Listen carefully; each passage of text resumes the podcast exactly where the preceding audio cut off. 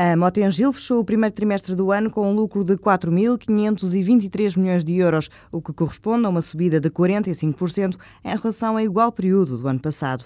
No comunicado enviado pela empresa à CMVM, é revelado ainda que durante os três primeiros meses do ano, a Motengil viu o volume de negócios crescer quase 12% para mais de 481 milhões de euros, um resultado para o qual contribuiu, pode ler-se, a boa performance verificada no mercado de África, que cresceu 45%. 46,8%. A atividade internacional representa já mais de 55% dos negócios da Motengil.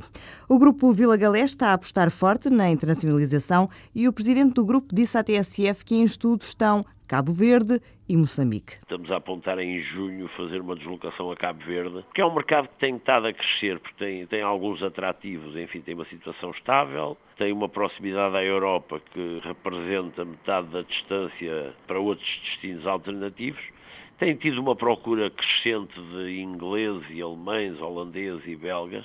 Nós vamos avaliar, ainda não temos nenhuma decisão tomada sobre Cabo Verde.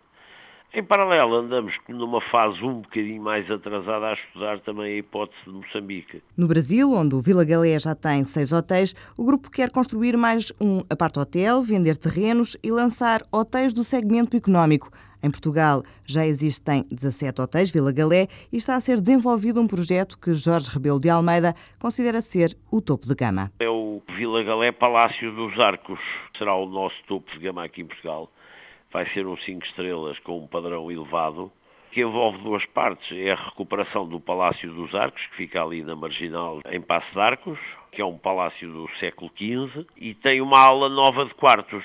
As grandes características deste hotel é que tem um jardim lindíssimo, que aliás é aberto ao público e que nós vamos preservar aberto ao público, depois vai ter uma área de jardim privativo da ala nova do hotel e é, digamos que neste momento o que temos em andamento. Em preparação temos o Vila Galé Évora, o Vila Galé Sintra, o Vila Galé Tejo e temos também ainda um aldeamento no nosso clube de Campo Vila Galé, onde já temos um hotel, mas onde pretendemos construir um segundo hotel e um aldeamento turístico. Mas não são só os hotéis que fazem a história do grupo Vila Galé, que de alguns anos para cá se dedicou também à agropecuária. Plantámos uma vinha que tem hoje, que foi crescendo e que tem hoje 130 hectares.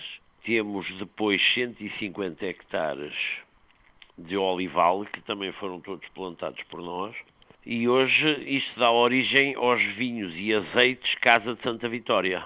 Como entendemos que há necessidade de voltarmos para o campo e eu gosto de fazer algumas coisas que não se fiquem pela conversa e de concretizá-las, nós também alargamos a nossa atividade não só àquelas culturas tradicionais de, de sequeiro do Alentejo, como o trigo e cevada, e temos também uma área de gado. Só com o vinho e o azeite, o grupo fatura cerca de 2 milhões de euros por ano. Agora vai apostar na fruta. Tem um campo experimental com 23 espécies e já começou a produzir pera rocha. O Brasil tem sido o principal destino das exportações, mas o grupo exporta também para a Polónia, França, Luxemburgo e Suíça.